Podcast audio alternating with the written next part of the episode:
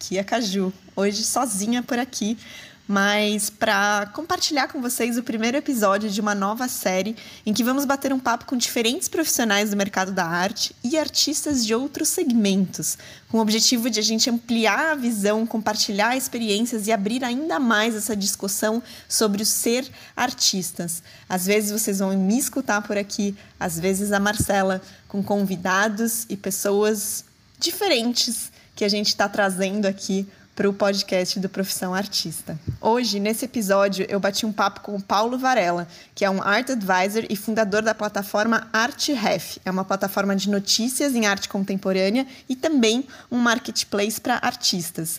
E o tópico de hoje é bem interessante. A gente falou sobre o papel da mulher no mercado da arte. E não apenas o papel, mas a presença, muito mais do que o papel, na verdade.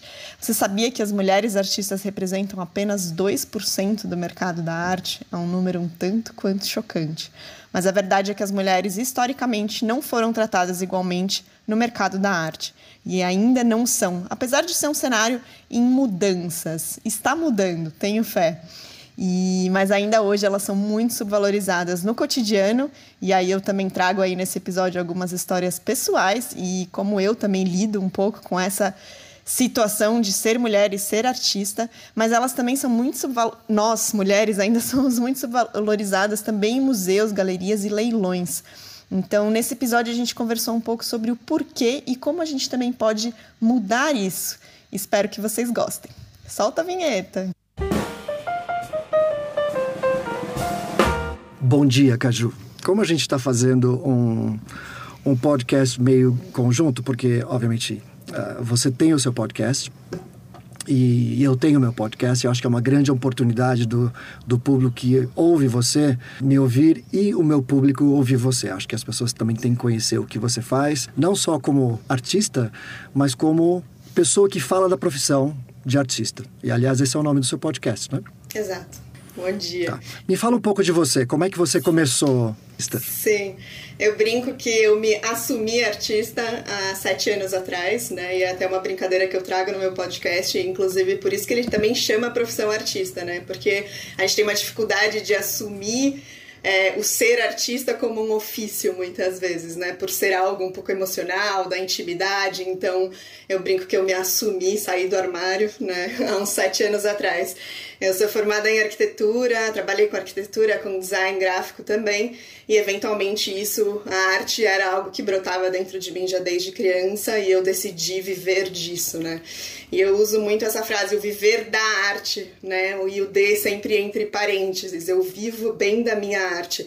E o D entre parênteses porque eu acho que uh, viver, quando a partir do momento que você se permite viver a sua arte, viver você, quem você é por inteiro, você também pode viver da sua arte, né? Tá tudo sempre muito conectado quando a gente fala de marca pessoal, de posicionamento de um artista. Então foi algo que eu entendi muito cedo, eu tenho um lado muito empreendedor e eu comecei a aplicar isso desde cedo no meu dia a dia e por isso que eu digo que eu vivo da minha arte. Então eu vivo quem eu sou, a minha verdade, o meu propósito, mas eu fiz disso também um negócio, né? Eu empreendo através da minha arte. Então, essa sou eu hoje. Uh, eu, tenho mais presença no mercado de artes visuais, uh, pinto desde murais a telas, mas também exploro questões como direção de arte, uma visão de mundo através de vídeos, enfim, com a internet hoje em dia, na verdade, é tudo a visão claro. do mundo, né? Não é nem a minha arte e meu produto. Eu falo, o que eu produzo é uma consequência de como eu vejo o mundo, né? Então, Exato. é o que eu mostro. A essência da arte é essa.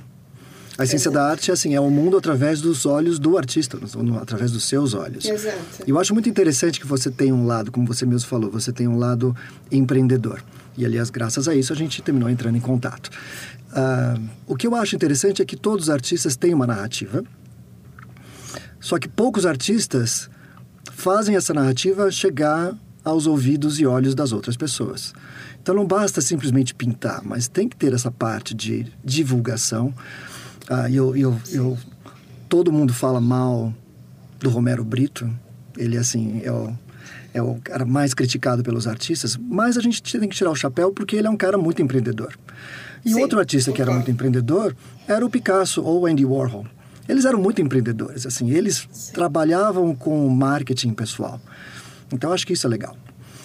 Mas o nosso assunto é não basta ser empreendedor. A gente tem ainda, a gente desculpa, você tem ainda, porque infelizmente eu sou eu sou homem uh, caucasiano, eu sou eu sou a, a, parte que representa os repressores, né? Mas aí a gente está discutindo exatamente uh, o assunto de por que as mulheres são tão pouco representadas no mercado de arte.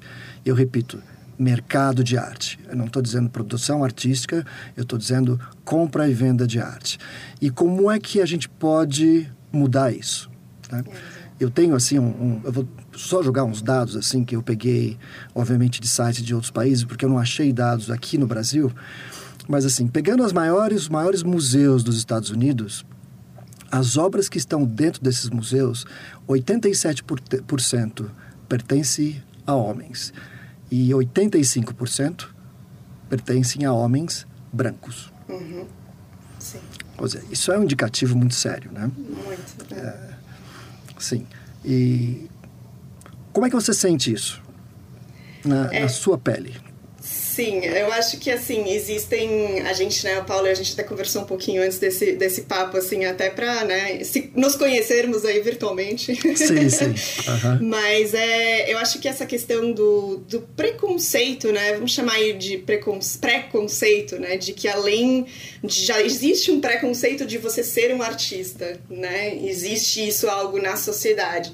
E quando você é mulher, ainda existe esse lugar do.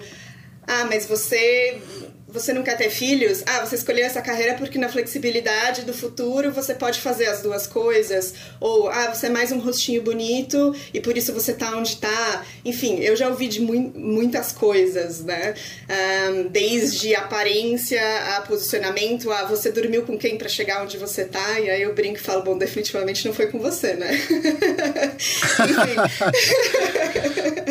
eu acho que é algo que permeia nas pequenas brincadeiras e isso que a gente esquece, né? O racismo em geral, né? Vou colocar assim, introduzir dessa forma, ele tá ele permeia a nossa sociedade constantemente. E ele é nas pequenas brincadeiras até coisas muito sérias, né? Existem questões de abusos e de manipulações do, da figura feminina dentro do, do mercado em geral, mas da arte também, né? Como se você tivesse que se prostituir, realmente, literalmente, às vezes, para chegar em algum lugar, né? E eu acho que existe também essa questão da, da, do preconceito mesmo, como se a mulher não tivesse um, a capacidade suficiente, porque é muito emotiva, porque, enfim, e que por isso ela não pode estar nos museus ou não pode estar presente no mercado da arte, né? Como se isso definisse. Eu já li é um muitos absurdo. artigos sobre isso também sobre a questão do olhar, ah, o homem é empreendedor, o homem sabe fazer negócios e sabe vender sua arte, mas a mulher não sabe. Enfim, existem inúmeras coisas que se escuta, né? O que mais me incomoda é a pseudociência apoiando o preconceito. Total. Então, como você falou assim, não, a mulher é mais emotiva. É, não necessariamente. Obviamente, a, a mulher sofre com, com variações hormonais mais do que o homem, mas não significa que por isso ela tem que ser mais emotiva. Eu acho que pode ser um. É um a pseudociência, e a gente sabe que as pessoas usam muito isso, eu ouvi falar, olha, de fontes comprovadas de que o cérebro feminino é menor. É um é, absurdo, é, é, absurdo é. isso. E, bom, eu não preciso dizer que a, até a psicologia, até os anos 70, considerava o homossexualismo uma doença. Exato, exato. É, e é como se essa fragilidade, talvez, de certa forma, o lado emocional interferisse em alguma coisa na produção artística, né? Talvez seja algo positivo. Exato, né? eu acho que é até um... muitos textos também de Exato, a gente talvez toque as pessoas em um outro lugar, né? Que o homem não consegue, porque nós somos seres diferentes, ou seja lá qual for o gênero, né? A questão não é o gênero, é o ser humano por trás Sim. daquela obra, né? O que, que você cria e o que você quer produzir, o que, como você quer impactar aquela pessoa que está absorvendo a sua obra, né? Então isso Exato. independe do sexo, ou do gênero, ou da cor, ou do que for, né? Sim. Voltando um pouquinho da. Eu peguei alguns números assim de, das realidades. Sim. Uma que eu achei muito interessante é o seguinte, que as mulheres constituem a maior parte da, do pessoal profissional das galerias e dos museus. Mas apesar disso, elas são a grande minoria nas posições de liderança dessas instituições. Sim. É, isso é um reflexo isso, da isso sociedade é um... também, né? Acho que isso não é só no mercado da arte. Vamos Sim, general, abrir eu... um pouco o leque, né? Claro, a gente está falando aqui do mercado da arte, mas isso é algo que está mudando, mudando, né? Eu acho que todo o movimento de feminismo, etc., proporciona isso, né? Essa mudança. Uh, mas ainda assim é, são números que falam por si só, né? É, uma, é um processo, não é da noite para o dia que acontece. Eu acho que justamente o fato de falar-se a respeito, de se colocar e de mulheres que têm, que acreditam nisso, realmente também irem para esse lugar e falarem abertamente sobre isso, né? Sobre aquilo Sim. que permeia o nosso dia a dia e o nosso cotidiano e se a gente, assim, eu não, particularmente não sou o tipo de pessoa super ativista da violência, eu não acho que a violência é a resposta, apesar de achar que grandes movimentos e manifestações fazem com que as coisas gerem uma mudança, né? Mas eu acho Mas você que... sabe que você falou uma coisa interessante, desculpa te interromper, mas assim, os movimentos não violentos foram os que tiveram sucesso. Exato. Desde o Gandhi na Índia até o movimento que teve na, na Turquia, por exemplo, porque a Turquia é um, era um país de, linha, de, de língua árabe e teve uma mudança para um outro regime, tanto é que depois eles trocaram a, a língua, meio que foi até uma coisa oficial, a partir de agora a gente tem que falar essa outra língua que é o turco, mas foram movimentos pacíficos, de uma certa forma. Sim. Obviamente não, nem na Índia foi tão pacífico e teve gente, muita gente que morreu. Uh, mas esses movimentos duraram. Sim. E eu acho que comentei com você na nossa, na nossa última conversa sobre o, o movimento nos Estados Unidos do, dos direitos gay, né, dos gay uhum. rights. Sim e que nos anos 80, ah, se você fizesse uma pesquisa sobre casamento gay, eh, você teria 6% de aprovação, que estatisticamente significa zero, porque é uma curva de desvio de 6% é muito pequena. E hoje, isso, ele é uma grande maioria, está em 80%. Sim. Agora, esse movimento não teve nenhum. Uh, não teve guerrilha gay, não teve gente quebrando. Bom, teve uma quebração, tem, sempre, tem, sempre, sempre acontece, tem mas, alguém assim, quebrando algo. Sempre tem, sempre tem alguém um pouco mais caloroso nessa história, mas assim, o movimento em si foi um movimento pacífico. E, a, e as pessoas começaram a perceber que, ok, isso é uma questão muito mais psicológica, porque, por exemplo, o fato de olhar uma mulher na rua ou um homem na rua não significa que eu vou transar com eles. Então, a opção sexual dessas pessoas pouco me importa. Sim. Pouco me importa. O que importa é quão interessante essas pessoas são ah, para contribuir para a sociedade. Exato. É. é, e eu acho que a mudança então, acontece aí, né? Não, não, é isso, não precisa se entrar numa questão de violência, mas às vezes existem movimentos, às vezes irônicos, sarcásticos, né? Que trazem Sim. à tona de uma forma indireta, mas elas, elas colocam aquela ideia, na, você consegue se relacionar no seu cotidiano e, e se questionar um pouco sobre as suas próprias atitudes, né? Eu acho que é um movimento Sim. muito legal que surgiu lá em 85, né? Que eu até escrevi aqui a frase que não é minha, mas o é, Do women have to be naked to get into art museums, né? Será que as mulheres têm que estar nuas para entrar nos museus? Na época essa, essa frase foi escrita pelas Guerrilla Girls, né? Que foi um grupo de artistas, de mulheres, Sim. que se uhum. juntaram para, como elas dizem, ressignificar o F-word, né? Então tornar isso o feminismo, né? É, na, no mundo da arte, né? E eu acho que é muito interessante porque elas jamais falaram da própria individualidade delas como artista. Ah, eu sou a Caju e eu estou nesse movimento. Não, é algo muito maior, né? Tanto que elas usavam máscaras de gorilas quando elas apareciam em público. E não se, não se tratava sobre o indivíduo artista, novamente, e sim sobre um grupo ali de mulheres que se juntava e usava, inclusive, o codinome de artistas já um, que já tinham falecido, né? Pra se colocar pra, tipo, questionar justamente isso, né? Se, você, se eu pedir para você listar cinco nomes de artistas mulheres, é muito mais difícil do que dizer cinco homens da nossa é, cinco nomes masculinos da história da arte, né? É, então, quando a gente começa a perceber essas pequenas coisas, e eu acho que esse movimento de, delas foi muito interessante nesse sentido, e eu acho que falta até hoje em dia movimentos, assim, inteligentes, irônicos, sarcásticos dessa forma no, nos dias de hoje, né? Eu acho que vai-se muito para esse lugar ah, nós mulheres, nós mulheres, e às vezes numa posição. Fala. Eu, eu, desculpa o delay, eu te cortei. Uhum. Mas assim, eu percebo o seguinte: artistas homens, a gente percebe que existe um, um grande número de artistas envolvidos no mercado. Assim como existem algumas, algumas não, um bom número de artistas uh, mulheres conhecidas. Você pega Ligia Clark, uh, Louise uh, Bourgeois, uh, Yayoi Kusama, até a Tomi Otaki, Tarsila. Bom, enfim, todas essas mulheres são muito conhecidas, mesmo para quem não está muito no, no, universo da arte. Conhecem. Mas uma, uma curiosidade é o seguinte: no mercado de arte, Cinco artistas mulheres representam 40% do faturamento de vendas, enquanto você tem uh, eh, 1.800 mulheres que representam os outros 60%. Uhum. Então, isso é um pouco. Algumas poucas mulheres conseguem quebrar a barreira do, do, do, do machismo e conseguir fama internacional. Mas mesmo assim, eu estou cheio de números, eu gosto sim. de ver números porque eles ratificam o que a gente está conversando. Sim, sim. Uh, por exemplo, a artista que mais que vendeu mais caro uma obra, a gente está falando sempre de mercado, não confundamos nada mais a não ser mercado sim. de arte, que é a Jenny Seville. Ela vendeu em leilão em 2018 uma obra por 12 milhões. Foi o recorde de uma mulher artista em leilões de arte. Aí o que aconteceu? Ninguém lembra disso. Sabe por que ninguém lembra?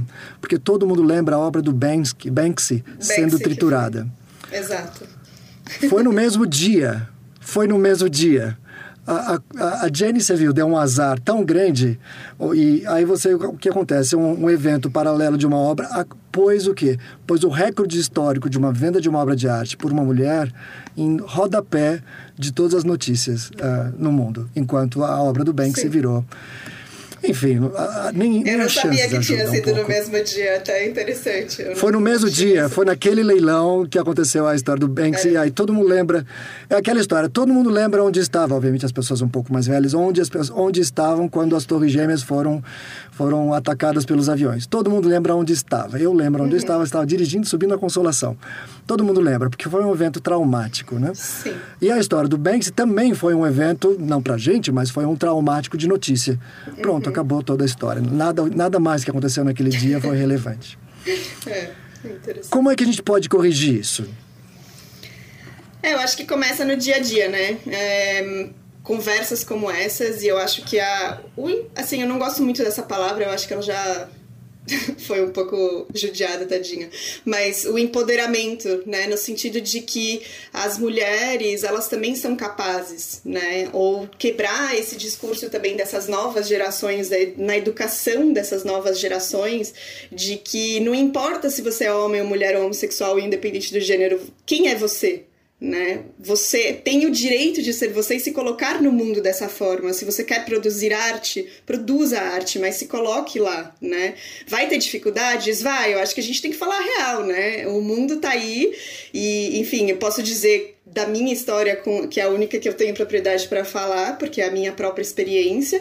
Um, mas eu, por muito tempo, por exemplo, é, escondia a minha eu queria provar para os homens que eu era muito mais do que um rostinho bonito, sabe? Eu tinha que provar quase que agressivamente que eu tinha um cérebro. Tipo, me respeita porque eu tenho um cérebro, porque eu, eu penso, né? E isso também é, acaba sendo um, algo um pouco autodestrutivo, assim. Então, o que eu sempre digo para as mulheres hoje, que foi algo que eu aprendi e desconstruí com autoconhecimento e tudo mais, é que, assim, tudo bem você ser mulher bonita, é, independente de como, da sua aparência, mas uh, inteligente e artista, né? E você pode se colocar lá fora. E você tem que se colocar e pôr o, a sua cara a tapa, porque quanto mais a gente se esconde ou se diminui, mais isso também levanta a dúvida e quase que dá o direito de as pessoas se usarem você da forma que elas querem, porque existe, existe o preconceito, existe a, a permeia o cotidiano,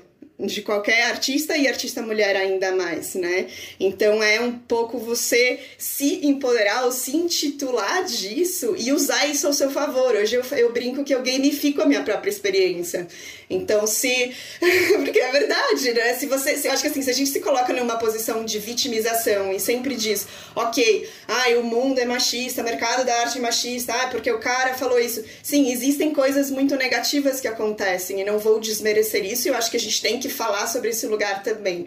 Mas eu acho que existe uma outra perspectiva também que eu sempre gosto de abordar, que é encara isso e usa suas ferramentas a seu favor. Os homens não usam o poder ou as coisas que eles têm nas mãos para a, a, favor deles, então usa o seu charme, usa o seu lado emocional, mas usa de forma inteligente, né? Então eu brinco que eu se alguém me afronta ou se eu escuto um comentário machista, vamos dizer assim, eu até usei ali no começo, né, do tipo, com quem você dormiu para você chegar onde você tá, e eu respondo, definitivamente não foi com você, e dou um sorriso charmoso, né, e aí você desarma a pessoa, porque ela fala, cara, tipo, não tem como competir com essa, né, você entra, você não se diminui, você não se coloca naquele lugar onde a pessoa quer te colocar, né, e isso exige, enfim, muito trabalho também de, de posicionamento, mas é é se colocar. E repertório, porque e... você vai.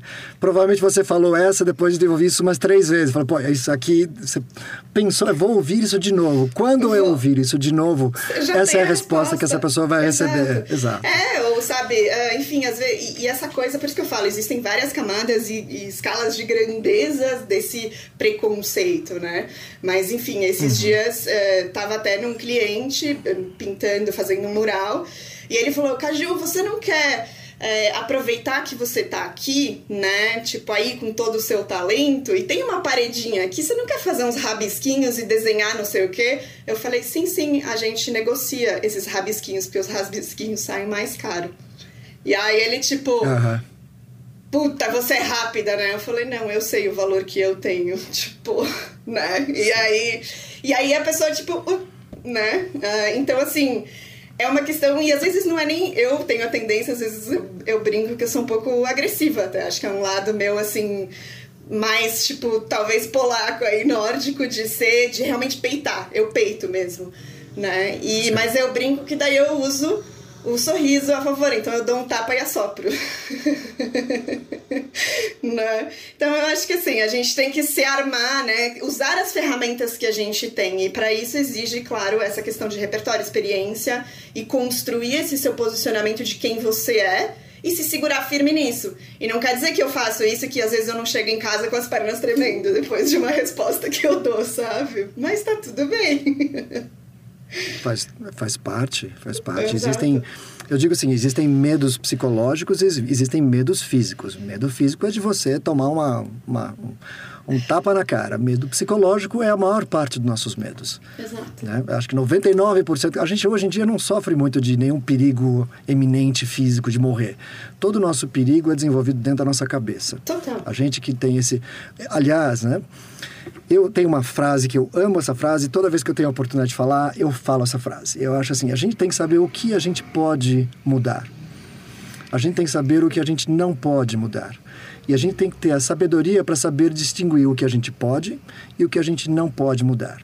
E boa parte do que a gente pode mudar está dentro das nossas cabeças.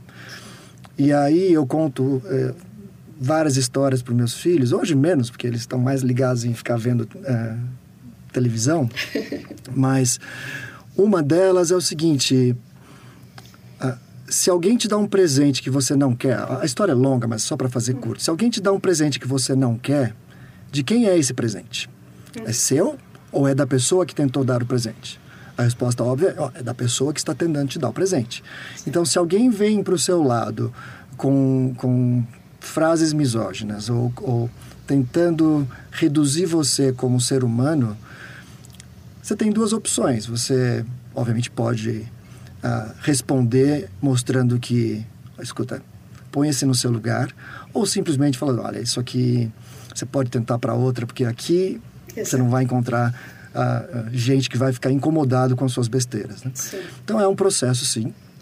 É um processo de, como você falou, de aprendizagem de criação de repertório para lidar com pessoas, para que essas pessoas eventualmente percebam que o que elas estão fazendo é absolutamente estúpido e não é pensado. Sim. A gente a gente tem um comportamento de manada, então que é, muitas vezes vem dos nossos pais que nos ensinam coisas que são racistas, são misóginas. Agora, se eles são assim, é porque eles foram educados assim e simplesmente estão perpetuando. Cabe a nós mudar isso. E a melhor forma Exato. de mudar isso é estudando é. e se preparando, né? Exato, e eu acho que é, essa questão também, né, de. Opa, acho que tá com um pequeno delay, mas eu acho que a gente também tem essa tendência, como ser humano, né, a projetar ou culpar os outros pela nossa posição, né? Eu acho que tudo é começa... muito mais fácil. É, é muito mais fácil, exato.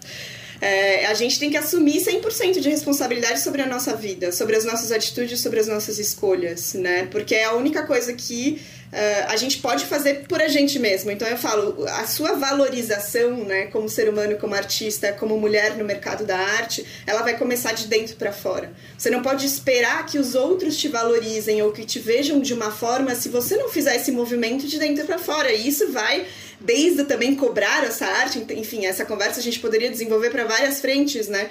Mas aqui falando como essa questão de posicionamento, essa mudança, esse assumir a responsabilidade, se colocar né? E se valorizar, se respeitar e saber os seus limites, como você falou. Então, ou você peita ou você diz, aqui não, esse é o meu limite e eu conheço ele bem, né? Então, você tem que aprender a realmente se valorizar e se colocar nesse lugar que seja o lugar que é que funciona para você também, né? Porque eu sempre falo, o lugar que Sim. funciona para mim não necessariamente é o que funciona para outra pessoa. Então, aí também vai toda uma questão de você se conhecer e saber o que você quer, o que é a sua definição de sucesso, aonde você quer chegar, para você se colocar dessa forma, né? Muito bom. Muito bom. Olha, eu tenho mais alguns dados que eu achei muito legais, eu queria passar para quem está ouvindo Sim. a gente é, de uma pesquisa, inclusive depois essa pesquisa virou um white paper e ele, ela, eu vou, eu vou pôr o link na descrição do, do podcast para que as pessoas possam ver. Uh, é o seguinte, essa, essa ela trabalha no departamento de finanças da Universidade de Oxford e ela fez uma, uma pesquisa com colecionadores de arte. E o que ela fez foi muito legal. Ela pegou obras geradas uh, por computador, colocou um grupo de, deixa eu ver, quantos colecionadores? Ah, muitos colecionadores, assim, na, na, casa dos mil, no, na casa dos mil colecionadores, pessoas ricas, tá? Então uhum. ela fez uma pesquisa e ela mandou essas imagens geradas por computador para que essas pessoas pudessem avaliar se elas valiam mais ou se elas valiam menos. Uhum. As imagens eram geradas de uma forma aleatória e os nomes dos artistas foram gerados aleatoriamente entre homens e mulheres. Eu nem preciso falar da resposta. Uhum. Os colecionadores subvalorizaram as obras das mulheres porque tinham o nome de mulher e não de homem. Isso é, é surreal, né? Surreal. É surreal. Esse link vai estar, tá, esse esse link eu vou passar, que se chama o gênero, o gênero está nos olhos de quem vê identificando culturas e de atitudes em preços de. Ah, essa é outra também. Leilão de arte é a mesma coisa. Obras de mulher vendem mais barato do que obras de homem. A ponto de. A gente está falando de. Do total de vendas de todas as obras que foram leiloadas de 2008 a 2019, somente 2% do valor era representado por obras de mulheres. Uhum. Sim, é impressionante. Né? É, Aí a gente tem... só tá falando de tristeza, eu vou chorar Sim. na pia com você sobre isso, mas enfim. Mas é, eu acho que tem, tem muitas frases também, né? Só te interrompendo um pouquinho, que falam. Tem frases, assim, de curadores na história, né? Que falam, por exemplo, é, muito, muito machistas também, no sentido de tipo, eu, eu, eu faço a curadoria da arte que eu gosto, e eu gosto da arte de homens mais do que das de mulheres. O que que isso diz, né? É, existem muitas. Olha, não, quando, quando ele estava falando de pseudociência, então eu vou falar sobre de pseudo-relatórios. Assim, as pessoas falam assim, olha, eu compro menos obras de mulher porque na história da pintura, que vem do século XVIII, XIX, existem muito menos artistas mulheres, existem muito menos uh, pesquisas artísticas feitas por artistas mulheres do que homens. Sim. Então, fala assim, bom, era assim, e fato, século XIX, no mínimo, foi um absurdo. Hoje, aliás, no século XIX, se a gente estivesse conversa conversando isso, uh, seria quase um crime. Era quase um crime. Sim. Então, mudou muito, mudou muito. Sim. Eu acho o seguinte, eu acho que está mudando para melhor? Está mudando para melhor. Eu acho que, uh, por exemplo, o número de obras que aconteceu em de, vendidas de 2008 para 2019, o valor duplicou. De 230 para 595. Tudo tudo está melhorando. Sim. Agora, quão rápido? Quão rápido está melhorando? É. É, existe a, um gap, gente... né? É isso. As pessoas perguntam, ah, Caju, você acha que tá melhorando? Tá, tá, tá melhorando, mas ainda existe um gap muito grande, né? E, enfim, eu acho que Sim. também vale de nós, mulheres, mas também eu acho que homens que estão conscientes e cientes sobre isso também é importante essa conexão, né? Eu acho que essas conversas abertas uh, são importantes também, né? Eu acho que é uma soma.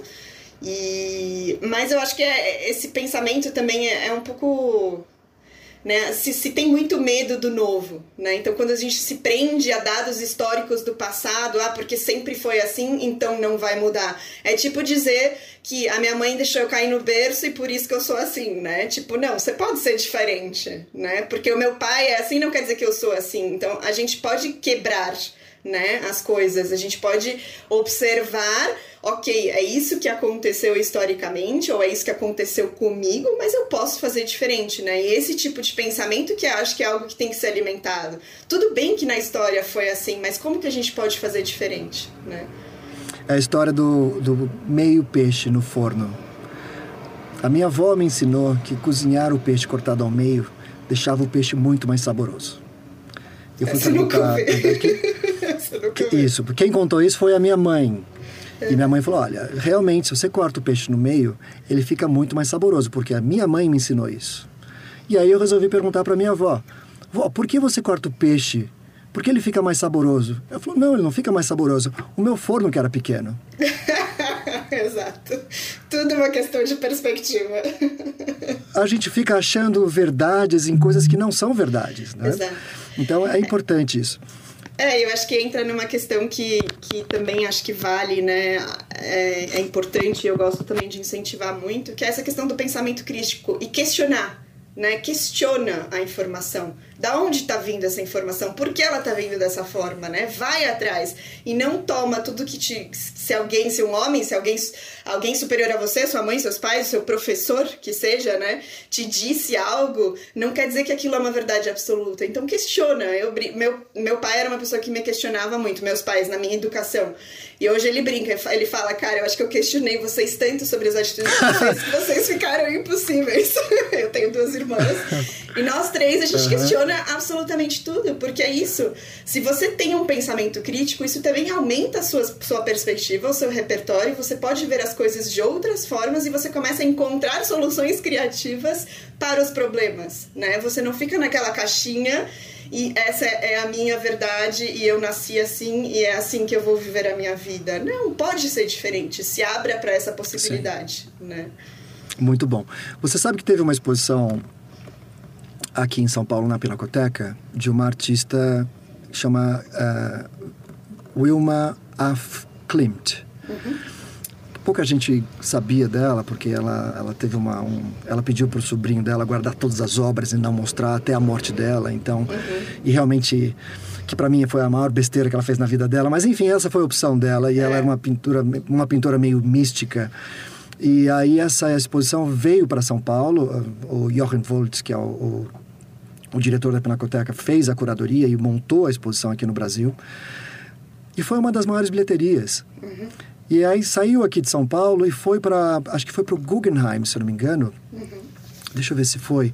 Isso, foi para o Guggenheim. E o pessoal do Guggenheim também fez essa exposição, mas eles estavam assim, com muito medo. Estavam com medo de que as pessoas fossem à exposição achando que iam na exposição do Clint. Pintor homem. Enquanto eles iam encontrar uma pintora mulher, que era a Hilma af Clint. E eles falaram, vai dar tudo errado. É uma exposição de uma mulher, foi a melhor, maior bilheteria já feita do, do Guggenheim. E teve o maior número de pessoas jovens indo visitar a exposição. Isso mostra então, algo interessante, né?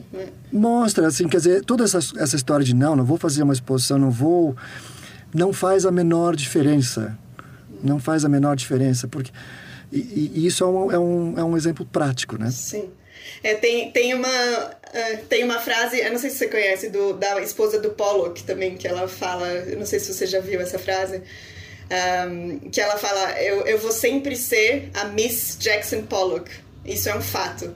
Mas a verdade é que eu pintava antes do Pollock, durante o Pollock e depois do Pollock. Tipo, então ela também era artista e ninguém nem sabe. É bem interessante. Sim, verdade. Verdade. Pois é. Pois é.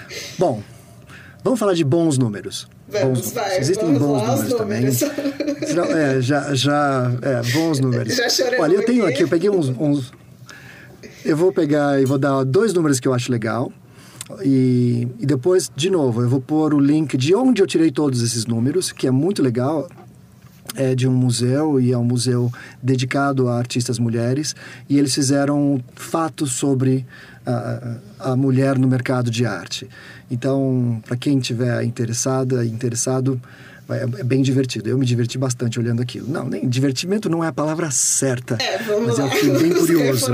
É. é, eu acho. Não, mas é falar, interessante, Nossa, me diverti muito com. Eu Estou super, super feliz, Tô- me diverti muito com as notícias da, da Covid. Nossa, não, a gente está chegando a números recordes. Puxa, que legal.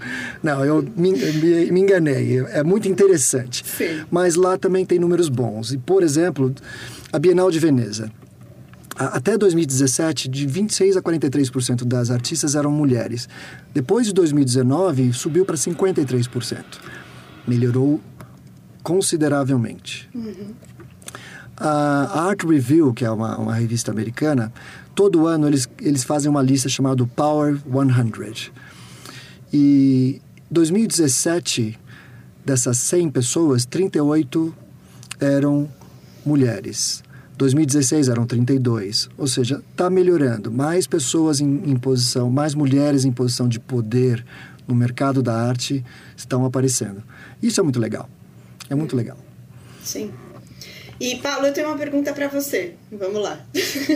você que Vamos lá. está aqui no mercado da arte brasileira, apesar de não termos muito eh, números ou tantos fatos como a gente tem né, no exterior, como, que- como a gente falou aqui, eu acho que a pesquisa ainda é muito pequena nesse sentido, ou não, não se tem tantos dados. O que, que você sente em relação a essa diferença de homens e mulheres no mercado, da sua perspectiva? Assim? Olha, eu não preciso dizer nada, eu tenho dados sobre isso também. Lá vai ele. Olha, galerias de arte, tá? Então eu vou pegar galerias de arte, vou pegar duas americanas, aliás, não, não, não, não americanas, mas são galerias internacionais, porque tem galerias em vários países, como a David Zwinner. Da lista dos 66 artistas que, ela, que eles têm, 29%, ou seja, 19 artistas são mulheres. A Pace Gallery, que também é uma galeria muito importante, 21%. Das, 19, das 92, dos 92 artistas, 19 são mulheres. Eu tenho mais umas 5, mas eu não vou falar 5 para não ocupar o nosso tempo. Sim. Galerias de São Paulo, Nara Rosler. Eu peguei duas grandes, tá? Tá. Nara Rosler. Ah, Dos artistas mulheres e homens, são 11 mulheres, 36 homens. Eu entrei no site, fiz a conta, eu posso ter me enganado por mais um ou menos um, mas é mostra uma diferença de um terço, praticamente, ou um, quase um quarto. Fortes da Loia Gabriel, que era, antes era Fortes Vilaça. 10 mulheres, 30 homens. Sim, existe o que acontece lá nos Estados Unidos, na Europa, na China, que são os maiores mercados né, de, de consumidores de arte, se, se, se repete aqui no Brasil. Sim. Tá? Obviamente tem, tem pessoas muito poderosas, como a própria Nara, e, eh, que são pessoas muito importantes. A Luciana Brito, que é, é, é diretora da ABACT, que é a Associação Brasileira das Galerias de Arte Contemporânea. São, são pessoas importantíssimas, para não deixar de falar de outras mais importantes ainda, de nível mundial, pessoas reconhecidas ah, mundialmente aqui no Brasil, mulheres. Mas, sim, ah, o mercado é o mercado mais... eh, com artistas homens sendo valorizados. A gente é um reflexo do que está acontecendo no mundo. Sim. Nós falamos. Eu, eu até comentei com você na nossa pré-conversa no outro dia de que os países que são mais preocupados em falar sobre ah, diferenças étnicas são os países que têm menor ah, preconceito. Então, se, se você faz uma pesquisa na rua na, na Suécia, por exemplo, onde é um país que eles são muito preocupados com esse assunto, todos eles falam, não, eu sinto que as pessoas uh, são preconceituosas, sim. Uhum. Agora, se você vem aqui no Brasil nós estamos no Brasil. Se você está aqui no Brasil e faz uma pesquisa dessa, qual é a resposta? Imagina, nós somos uma, um, um, um, grupo misto, sabe? Eu tenho um amigo negro, uhum. que é o, assim, é assim, é, o, é a coisa mais estúpida que você pode falar assim. Eu tenho um amigo. Sim. Então você percebe, porque está tão arraigado isso Sim. na nossa sociedade, que as pessoas não se propõem a discutir. Sim. Assim como o machismo ou misoginia. Ela está tão arraigado e eu falei para você que o, a pior coisa o, do que um homem machista é uma mulher machista. Sim. Onde ela foi tão, coitada, foi tão bombardeada dentro desse ambiente machista que ela aceitou. Sim. E como você mesmo falou, ela não discutiu, ela não questionou e ela aceitou a posição dela. E eu vejo muitas mulheres fervorosas falando assim: eu não sou feminista, não, porque feminismo como se toda feminista fosse barbuda. Exato. Né? Não tem nada é. a ver. Não. A gente tá, confunde a história da feminazi com a feminista. Né? É, é a questão dos rótulos, na verdade, né? Eu acho que entra muito em rótulos em geral, geral. É que nem você falar que um vegano, ele anda descalço e ele prega o tempo inteiro, né? Você tem os ativistas e você, você tem toda uma gama de pessoas ali dentro do feminismo, ou seja, qual, qual, qual for o rótulo. E eu acho que é uma coisa que eu falo do rótulo porque a gente tem essa mania de colocar as pessoas em caixinhas, né? De tipo, Sim. ah, você é um homem, você é uma mulher, você é uma feminista, você é um machista, enfim. E eu acho que existe algo que permeia ali todas essas caixinhas, né? A gente não é apenas Sim. uma coisa ou apenas aquele rótulo. Então acho que a gente tem que tomar um pouco de cuidado com isso também, do apontar o dedo e falar você é isso, né? Sim, eu acho o seguinte, eu acho que a gente fala isso muito na economia, é que o, o consumidor sempre procura o caminho de menor resistência. Sim. Se você enche muito de complicação, ele vai procurar um lugar mais simples. E a geração de rótulos está no nosso DNA, talvez desde o tempo que a gente caçava javali. Então você procurava rotular para não ter que gastar muito energia do seu cérebro. Então, ah, encontrei, ah, você, é, você é vegana? Bom, então já sei o que eu preciso saber de você. É. Não preciso saber mais nada, não me conte mais nada. Uhum. Eu não preciso saber. Então, isso acontece muito. Sim. Eu vou fazer uma pergunta para você agora. Vamos lá. Você acha que um homem pode ser feminista? Eu acho que sim. Eu acho que eu conheço pessoas que sim. Uhum. Eu já fui muito criticado por isso porque eu me declaro feminista. Sim. E as pessoas falam assim: não, você não é mulher, você não sabe o que uma mulher sofre no dia a dia. Você pode ser um simpatizante do feminismo, mas você nunca pode ser um feminista. É, e eu acho que vai muito eu... da, é, da interpretação da palavra, de novo, do rótulo de cada um, mas desculpa de interromper, mas eu acho que da mesma forma, por exemplo, eu acho que tem o outro lado também, né? Eu falo, eu sou feminista, mas eu também sei que, por exemplo, o homem também é educado a ser forte, a ser assado, a ser assim, e, e, e também existe. O homem o, sofre com isso. O homem sofre na educação também. Quer dizer, todo mundo ali tá sofrendo e tá querendo um apontar a cara, o dedo na cara do outro. Então, assim. Muito bem dito. Eu acho que a, a minha posição é essa, por isso que eu falo, para mim você pode ser feminista, assim como eu também entendo que eu, eu sou feminista, mas eu também entendo e tenho empatia pela educação do masculino, da figura masculina, né? Então eu acho que todo Sim. mundo ali tem que existe um lugar no meio onde todos nós podemos nos encontrar. É, com relação, aí voltando ao feminismo, eu acho que a relação é a sociedade como um todo sofre, tá? Porque assim, você tem um, um princípio onde um gênero, um sexo, ele se ele tenta se sobrepor com relação ao outro, isso é um desperdício para o crescimento mundial, para o crescimento da sociedade. E é uma afronta para o sentimento da, da, da, do gênero que está sendo reprimido. É, eu acho que a gente tem que, assim, um, eu busco, né? Posso falar de novo de mim, mas é, ter essa abertura, empatia de compreender o outro, né? Cada um tem a sua história, cada um tem o seu porquê está onde está, ou as suas crenças sejam limitantes ou positivas. Um, e existe um lugar onde a gente também deveria se permitir e permitir ao outro ser quem é. Claro que isso não envolve a questão da, da repressão, da violência contra outros, enfim, não o lugar negativo, né? Mas o lugar positivo do assuma quem você é e seja essa pessoa, né? Com verdade, uhum. com coerência, com, é, enfim, com verdade mesmo, né? E, e nesse lugar positivo. Não vá querer sempre querer destruir o outro através da sua fala, das suas atitudes, né? Seja consciente daquilo que você está fazendo e das suas escolhas e das suas ações.